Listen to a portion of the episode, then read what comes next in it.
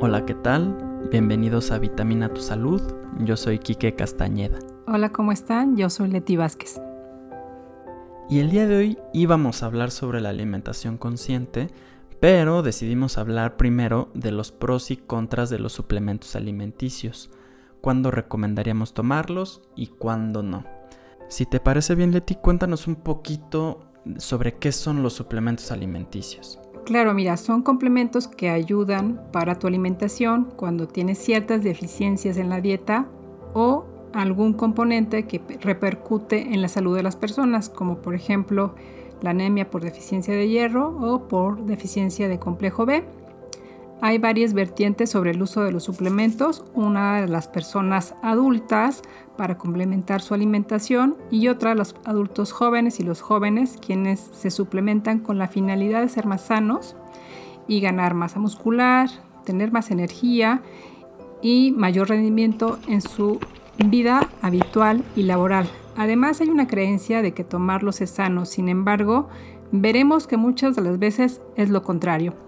Justo como mencionas, estuvimos revisando un artículo en el New England Journal of Medicine donde lo que, lo que se estudió fue a las personas que llegaban por eventos adversos relacionados al consumo de suplementos alimenticios. Y en el estudio los separaron en tres grupos. Primero los adultos jóvenes, los niños que los tomaron sin supervisión y finalmente los adultos mayores. Dejando de lado a los niños que obviamente no tendrán por qué estarlos tomando, es interesante el grupo de adultos jóvenes, ya que dos de cada tres casos fueron relacionados a productos de pérdida de peso y aumento de energía, mientras que en el caso de los adultos mayores hay un comportamiento diferente, pues 8 de cada 10 casos fue relacionado a micronutrientes, específicamente por los multivitamínicos. Los principales efectos adversos que fueron presentando fueron dolor en el pecho, palpitaciones, taquicardia, dolor de cabeza y mareos. También pueden presentar ansiedad y vómito. Es importante mencionar que en casi todos los casos, la visita al hospital, la persona solo tomaba un suplemento alimenticio, lo que ayuda a inferir que no es cuestión de cantidad de productos, es decir, no porque te tomes dos o tres aumenta tu probabilidad de que tengas un evento adverso. Mm, y, por ejemplo, Leti, enfocándonos en este momento con los jóvenes, que muchos de nosotros comenzamos a tomar los suplementos alimenticios por un tema de ejercicio, porque queremos empezar a vernos bien, sentirnos bien, estos suplementos tienen una gran publicidad en todas partes, ¿no? Ya sea que el amigo desde, desde que estás en el gimnasio te pregunta, oye, ¿tú qué te tomas para verte así? O oye, no te estás tomando nada, te recomiendo esto. Oye, y pues estás en redes sociales y ves al cuate que tiene un súper buen cuerpo con una botella de proteína al lado, ¿no? Entonces, cuéntanos un poquito tu punto de vista, por favor, Leti, un punto de vista médico. Mira, mucha Muchas de las recomendaciones que se hacen es por parte de personas que, como ya lo has dicho, no tienen ninguna preparación ni información necesaria para hacerlo. El marketing es verdaderamente impactante en toda la población y la gente en general sigue a una figura pública, cualquiera que sea el nombre que se te ocurra, con la finalidad de obtener los resultados que ellos tienen. Sin embargo, es una información engañosa. La información y la prescripción de todos estos suplementos debe ser por una persona que está capacitada y que sabe del tema. Puedes, por ejemplo, dañar tu hígado tu riñón por la cantidad exagerada de proteína o de algún otro componente, el cual no siempre viene en la etiqueta. Recordemos que no todo lo natural es sano, absolutamente todo tiene un grado de toxicidad y de cómo esos elementos van a impactar en nuestro organismo es desconocido. Si tú ya tienes alguna característica que te haga susceptible, podrás tener mayor efecto no deseado. Entonces, siempre acercarnos con una persona que esté capacitada e informada en este rubro. Hay muchas recomendaciones que vienen de boca en boca de tus amigos, de tus amigas, de la comadre, de personas que ni siquiera conoces, que dan por hecho que si se toman vitaminas o algún suplemento es igual a que te va a funcionar bien. Hay que tener cuidado, sobre todo en los gimnasios, este, porque mucha de la gente joven que asiste o gente adulta este, que asisten, pues están tomando estos, estos riesgos sin siquiera saberlo. Yo estoy de acuerdo contigo en el tema de que cada persona es un mundo y cada persona tiene pues ciertas deficiencias o ciertas ventajas, por así llamarlo, ¿no? Y no lo que le funciona a uno necesariamente le tiene que funcionar a todos.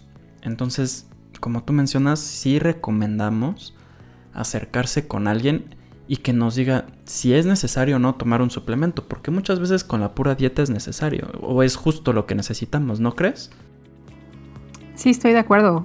muchas de las veces una dieta balanceada es más que suficiente y ya el nutriólogo o el médico especialista en deporte te dirá si necesitas alguna cosa adicional o bien algún médico que te revise y que te diga si tú requieres alguna situación o un complemento adicional porque así lo necesitas de acuerdo a tus estudios y la evaluación que te hagan. Y ahora Leti, cambiando un poquito de, de población, ¿tú, a las personas que tienen cáncer, ¿les recomiendas tomar este tipo de suplementos? Porque pues al final muchas personas igual de boca en boca pueden recomendarlo y los pacientes con tal de sentirse bien lo van a tomar. ¿Estás de acuerdo, no? Entonces, ¿tú qué les dices a tus pacientes? Mire, yo no les sugiero que tomen suplementos alimenticios a menos de que eh, se requieran. Y te, les voy a explicar por qué. El uso de suplementos dietéticos después de un diagnóstico de cáncer es muy común. Sin embargo, eh, hay datos que nos pueden revelar que la recomendación de suplementos durante la quimioterapia o durante un tratamiento oncológico no es el adecuado y puede hacer que los resultados no sean los que esperamos. Uno de los mecanismos de cómo actúa la quimioterapia es a través de la generación de algunas reacciones con el oxígeno, por lo que se hay una preocupación que en el uso de estos suplementos pueden disminuir la efectividad de los tratamientos. Por lo tanto, se han realizado recomendaciones de no tomar este tipo de antioxidantes durante la quimioterapia. Por otro lado, el uso de suplementos puede disminuir los efectos adversos relacionados con el tratamiento, pero no la eficacia. Entonces hay como una parte donde te dice que puede ser perjudicial y otra contraparte que te dice que te puede ayudar. Para contestar esta pregunta de manera efectiva se inició un proyecto en un estudio muy grande y en este fueron pacientes incluidos con cáncer de mama con diferentes esquemas de quimioterapia y se les preguntaba a cada participante sobre el uso de suplementos al inicio del estudio y al completar la quimioterapia.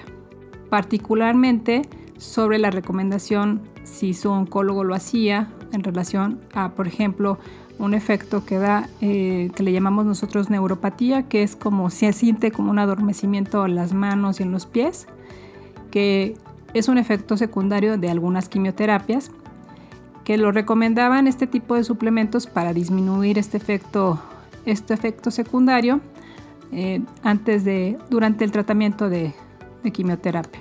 Fueron más de 1.600 participantes en este estudio que llenaban un cuestionario y lo que más eh, llegaron a consumir eran vitamina C, vitamina A, vitamina E, coenzima Q10, complejo B, carotenos.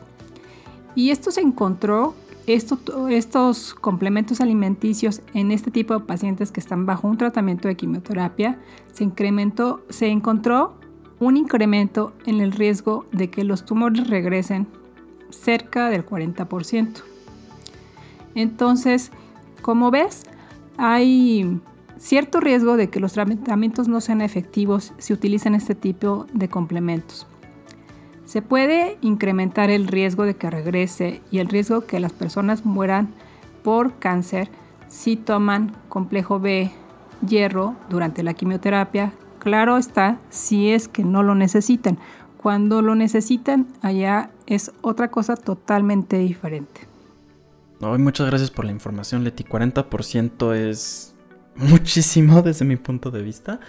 Y qué bueno que lo mencionas para las personas que no lo, no lo estaban tomando en cuenta.